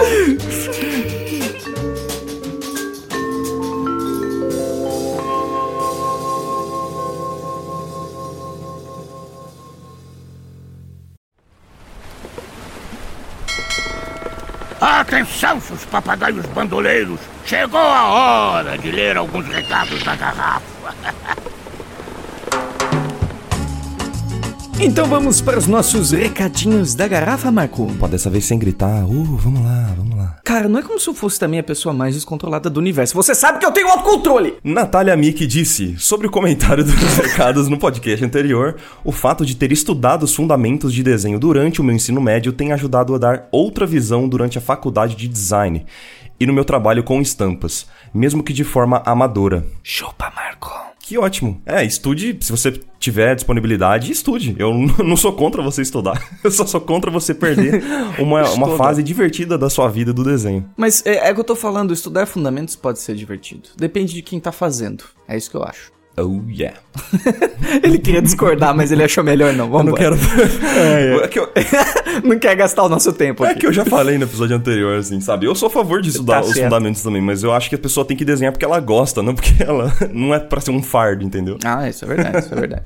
Heitor Oliveira disse: Capitão, sei que o tempo para conseguir grandes resultados na arte é bem grande, mas muitas vezes eu fico desanimado para continuar estudando e não vendo resultados tão claros quanto eu gostaria. O que, que eu posso fazer para não ficar desanimado? Querido Heitor, primeiro, entenda que isso não acontece só com você, isso acontece com todo mundo. Por isso que é tão importante o poder da comunidade, certo? Porque você consegue sofrer em conjunto, pelo menos, uhum. né? Eu acho que Muitas vezes, quando as coisas estão difíceis, recorrer aos amigos é uma coisa muito especial quando você tem amigos que podem te suportar, porque ainda mais se eles estiverem numa jornada parecida com a tua, porque eles vão entender pelo que você tá passando e vocês vão poder passar por aquilo junto e vai ficando mais fácil. Então, minha primeira dica é que você realmente fique em volta de pessoas que estão numa jornada parecida com a tua, porque eu acredito que isso vai aliviar um pouco, ok? Agora, outra coisa que eu li recentemente de um poeta austríaco chamado Rainer Maria. Ele falou uma coisa super interessante num livro Cartas para um Jovem Poeta, que eu acabei de ler. Que é basicamente o seguinte: você é muito jovem. E eu sei que você tem muitas perguntas na sua cabeça e você quer resposta para elas. Mas talvez você não esteja pronto para as respostas, por isso, viva as suas perguntas. E deixa que, eventualmente, se você viver suficientemente suas perguntas, as respostas vão se manifestar, ok? E só para complementar, o Henrique disse suporta, não no fator de, de te aguentar, de te ajudar, tá bom? É, nossa, não, su é. Ok, é, sim. É ele é, foi educado em inglês, sabe, gente? Então ele tava pensando em supporting, entendeu? É nesse sentido. é, é que o Michael, como digital influencer, ele. Obrigado pela correction. E só para complementar também, cara, tenta alternar os seus estudos com um pouquinho de zona de conforto. Eu acho importante isso, para você lembrar do, que, do porquê que você tá desenhando, entendeu? Para não ficar muito maçante na sua cabeça uh, os estudos e você entender, né? Lembrar o porquê você gosta, fazer alguma coisinha que te, te agrada, porque uh, estudo de desenho que a gente estava comentando anteriormente não é só, né, chibata. Tem que ter um pouquinho de prazer também. Tem que lembrar ali por que, que você desenha, fazer uns, no meu caso, fazer uns é. retratos que tá dentro da minha zona de conforto, esse tipo de coisa, sacou? Braço decepado, tudo na zona de conforto não, não. do mar, Vamos entendeu? Guilherme, Guilherme Caú, Carru disse: Pessoal, por que vocês não colocam um episódio também no SoundCloud? Seria uma mão na roda. E complementando a pergunta do Guilherme também, muitas pessoas pedem pra gente colocar os episódios no Spotify. Então vamos responder o porquê não colocamos no Spotify nem no SoundCloud. É com você, Henrique. Não, não, é com você, Marco. Vai. Pode, pode, pode pegar essa daí, tá, viu? Tá, eu pego. É, assim, o, o, do Spotify, especialmente, é porque nós usamos músicas com direito autoral. E o Spotify, ele remunera as pessoas uh, pelo, pelas músicas, pelo conteúdo que está ali. E nós, no caso do YouTube, a gente tem a opção de não remunerar o vídeo. Então, os, os Iconicasts, no caso, não são remunerados. Então, por isso que a gente consegue usar algumas músicas é, nos episódios. Se a gente tivesse que colocar no Spotify, a gente teria que reeditar todos os episódios. E aí seria um trabalho maravilhoso, assim, que, né? Não sei se os nossos editores estariam dispostos a fazer isso. É, aos poucos a gente vai fazendo isso. Aos poucos a gente vai fazendo isso. É uma coisa que a gente tem em mente, sim, o Spotify. Outra coisa do Spotify é, é a questão de que você tem que enviar o teu podcast, dependendo do tamanho dele, você aceita ou não. Certo? Tem isso também. É, então vamos ajudar o, o Iconicast a crescer. Então, quem sabe algum dia a gente coloca no, no Spotify. Mas é, é algo mais. É um pouco distante ainda. E sobre o SoundCloud, Gui, na verdade a gente nunca cogitou isso porque a gente já tá em tantas plataformas, a gente já tá no site, já tá no YouTube, talvez a gente vá pro Spotify. É, com qualquer aplicativo, como por exemplo o Pocket Cast, você consegue escutar a feed do iTunes, você não precisa estar no iTunes, então a gente não viu porque é, ficar onipresente também. É mais por isso, eu acho que ia ser um trabalho a mais desnecessário, entendeu? Entendi. é comigo? É, é com você. Maruja, yo ho ho, Marco! Hum, você já deve escutar isso um monte, mas seus trabalhos têm ficado cada vez mais incríveis. Olha aí, Obrigado, hein, Maruja. Ah, é. Quem acompanha as lives do Marco tá vendo o quanto ele tá se esforçando, né? No Twitch, se você acessa twitch.tv barra Marco Ele foi checar o endereço. Certeza que ele foi checar o endereço. Não fui, não fui, não fui. Não fui. Falei, falei reto na cabeça. Você vai ver que o Marquinhos tá ali quase todo dia, é, fazendo lives incríveis. Vale a pena, porque tem muita coisa linda acontecendo ali. Ah, que momento maravilhoso para estar vivo! Marco Álvares todos os dias! Marco Álvares. Com lives. É, Ma- Ma- Marcos Álvares. Eu gosto das lives porque elas mostram o quão sofrido é fazer um desenho, sabe? Não é nada. não- na minha live, pelo menos, você não vai entrar pra ver só desenho bonito. Eu vou fazer muita coisa feia ali, ficar tentando arrumar, suor, lágrima. A gente se abraça junto, a gente se ama. É isso aí, cara. Isso- O. Twitch é isso aí. E ela complementa, e assina embaixo no que o Vitor falou sobre seus e-mails, Henrique, porque eles deixam mesmo o dia bem melhor. Poxa, muito obrigado, Maruja. Ó, pra quem não conhece os e-mails do. Eu acho que é legal falar isso, olha, duas vezes por semana, na segunda e na sexta, a gente envia uma mensagem de carinho para todas as pessoas que estão na nossa lista. Então, se você tiver interesse em receber essas duas mensagens, é só você entrar em iconic.network, que você também vai conseguir pegar o nosso e-book, tudo gratuitamente. E se você cansar dos balbúcios que eu faço, é só você se desinscrever depois, não tem problema nenhum, tá bom? Maravilha. Domador de marmota. Adorei esse nome. Olha aí! O domador de marmota disse: O que falar para alguém que está quase desistindo de tudo, da arte e talvez da vida? Já não sei mais o que falar para esse meu amigo. Acho que é uma depressão muito profunda que ele deve estar passando. O que eu posso fazer por ele? Caramba, que assunto sério. Esse é um assunto muito, muito, muito delicado. É, Como eu nunca tive depressão clínica ou, ou algo pesado, quem sou eu pra falar alguma coisa, mas eu posso dar algumas sugestões. A primeira é: nunca se esqueça de que ainda há tempo. Certo? Independente de qualquer coisa, ainda há tempo. O seu tempo não acabou aqui. Você não precisa jogar a sua vida fora porque a pressão tá muito grande. Porque ainda há tempo. É, a questão é você ter um pouco de paciência consigo mesmo, certo? Outra coisa que é interessante falar é pra você não ir sozinho nessa jornada. Então fica em volta de pessoas que te fazem bem e cuida mais de si mesmo.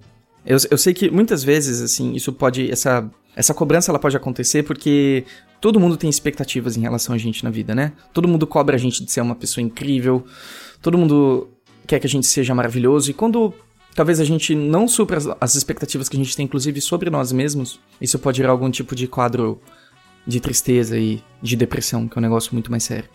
Um dia de cada vez, sabe? Olha pro degrau que você tá pisando hoje e para de pensar um pouco no- nos degraus que estão mais pra frente. Acho que tentar parar de sofrer um pouquinho com o futuro e passado e focar naquilo que você gosta no dia a dia, né? Acho que, por exemplo, o Marquite é uma pessoa que ele, ele consegue muito bem aproveitar o dia dele de uma maneira que eu admiro muito, porque ele ele faz as coisas que ele gosta, né? E faça as coisas que você gosta sem se sentir culpado, certo? Porque a expectativa que os outros têm em relação a você são deles. E você não, não precisa suprir elas. Você tem que suprir as necessidades internas que você tem sobre si mesmo. E pensar com carinho sobre isso. Eu tenho certeza que uma coisa ou outra na vida essa pessoa gosta de fazer. Talvez tentar fazer um pouquinho mais disso. E por último, eu diria: busca ajuda. Não tem problema nenhum buscar ajuda. Psiquiátrica, psicológica. Porque é é interessante que a gente busca ajuda profissional pra fazer tudo na vida, né? A gente quer aprender a desenhar, a gente contrata um professor de desenho. A gente quer aprender a nadar, a gente contrata um professor de natação ou a gente morre afogado às vezes. Mas, se tratando da cabeça, as pessoas já viram a cabeça um pouquinho quando eu falo de psicólogo, né? Mas por que a gente não poderia aprender a ser um ser humano melhor com outro professor? É assim que eu encoro a psicologia ou um psiquiatra, certo? Mas se você tiver que levar uma coisa com você hoje é ainda há tempo. Então, não faz merda, ok? Ainda há tempo. Só pra complementar também, a gente fica um pouco impressionado às vezes de descobrir que algumas pessoas sofrem de depressão, né? Porque elas não aparentam ter depressão e amigos próximos nossos podem ter, é, sofrer disso e a gente não sabe. E a outra coisa também é que eles não vão necessariamente procurar ajuda, eles vão sofrer meio calados. Então, tenta ir atrás do seu amigo e ajudar ele, sabe? Não deixa ele passar por essa sozinho, sabe? Acho que é isso que eu, que eu tenho pra falar. É legal você falar isso, porque e o que, que eu considero, eu particularmente considero ajudar outra pessoa? Abrir os seus ouvidos pra ela. Uhum, escutar o que ela tem pra dizer. exatamente. Não tentar ensinar nada pra ela, não tentar dar uma lição de moral, não tentar contar uma história, não tentar consolar também. É só você escutar. Escuta o que ela tem pra dizer, tenta entender o que, que ela tá sentindo e tenta conversar. Às vezes é isso que ela precisa, se sentir escutada genuinamente, certo? E pra fechar hoje temos mais um recadinho do Gabriel. Olá, capitães! Amo muito o trabalho de vocês, mas tenho uma dúvida. Me sinto triste em só desenhar cartoon e não saber desenhar outras coisas, mesmo achando o máximo cartoon. Como eu começo a desenhar algo diferente que não estou acostumado? Beijos. E aí, Rick, como sair da zona de conforto? Ah, nossa, eu tenho uma, uma- um segredo maravilhoso, é uma fórmula, acho que eu nunca falei isso antes. Vamos lá. Como que você começa a desenhar algo A fórmula. diferente? Eu passei durante, Marco, dois meses subindo uma montanha.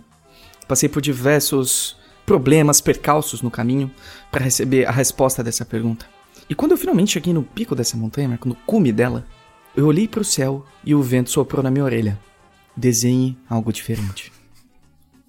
E tudo fez sentido, Marco. Tudo fez sentido. A resposta Mas que tava ali. jornada, hein, Henrique? É, então. Gabriel, meu querido Gabriel, sabe como você começa a desenhar algo diferente? Desenhando algo diferente. Olha que louco. Não tem segredo, não tem fórmula mágica. Hoje todo mundo quer uma pílula, um remédio pra resolver todos os problemas da vida dele. Hoje tudo é remediável de uma maneira é, hack, né? Os cinco hacks pra desenhar algo diferente. Não, simplesmente desenhe diferente, tá?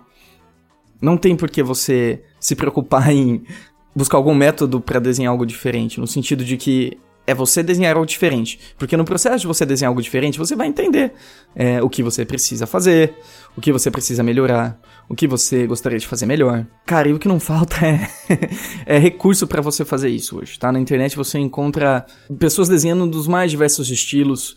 O que falta um pouquinho talvez seja coragem e ação mesmo, querido. Mas é, para de pensar e faz. É isso que eu tenho a dizer pra você. O que você tem a dizer pra ele, Marco? Exatamente. É que na verdade, assim, falar pra. Não, só faça. Não é tão fácil, porque você mexer o seu bumbum na cadeira e sair da zona de conforto é a coisa mais difícil pra se fazer, né? De- independente da área que você quer atuar. Mas, cara, é engole seco. Se você realmente quer fazer isso, acho que você vai fazer, sabe? Você já estaria fazendo. Então, manda bala, cara. Não espera por alguém. Não espera ninguém começar isso por você. Vai lá e faz. Né? É, não, não, não espere que alguém te dê permissão pra fazer, para você fazer o que você precisa. Eu não vou te falar, não, cara, vai lá e desenha. Honestamente, só faz, Exatamente. certo? É, você tá- qual, qual que é o seu grande medo? Eu acho que talvez, se você racionalizar o que que tá te amedrontando tanto no processo de fazer, talvez te ajude a entender. Porque o que, que é, você tem medo de ficar ruim? Cara, mas é pra ficar ruim. É, Não, não vai ficar bom, já, já te adianto. Não vai ficar bom de primeira, de segunda, de terceira, de décima, de vigésima, talvez. Mas é, é assim que a gente melhora em qualquer coisa da vida, certo? Exatamente, cara. Eu, eu, particularmente, tenho uma história de tentar começar vários estilos do zero, entendeu? E é a coisa mais sofrida mesmo. Você tem que aceitar que os primeiros desenhos vão ser horrorosos. Quando você aceita isso, o mundo fica cor-de-rosa. E a gente também gostaria de agradecer Josi Menezes, Diego e Bi Aguiar pelas mensagenzinhas que vocês enviaram. A gente não conseguiu ler por causa de tempo, mas muito obrigado pelo carinho. Vocês são 10. Bom, acho que esses foram os recadinhos do dia. Muito obrigado a todos que enviaram. Se você quiser enviar o seu recado, aqui na descrição desse vídeo, desse áudio, você vai encontrar o botãozinho Recados na Garrafa, onde você pode deixar o seu recadinho de amor, de ódio, a sua trova barroca, ou seja lá o que for que você deixe pra gente ler. Ok? E Agora fiquem com uma mensagenzinha de amor pra vocês e a gente se vê em um próximo episódio. Beijinhos pra vocês. Tchau, tchau. Outro. Tchau, Beijo, tchau, querida. tchau, tchau. Tchau, tchau. Linda. Ah, Beijo, vamos marcar isso. Tchau. Opa, tchau. Ai, tchau, linda. Tchau. Palhaço. Tchau, tchau. é.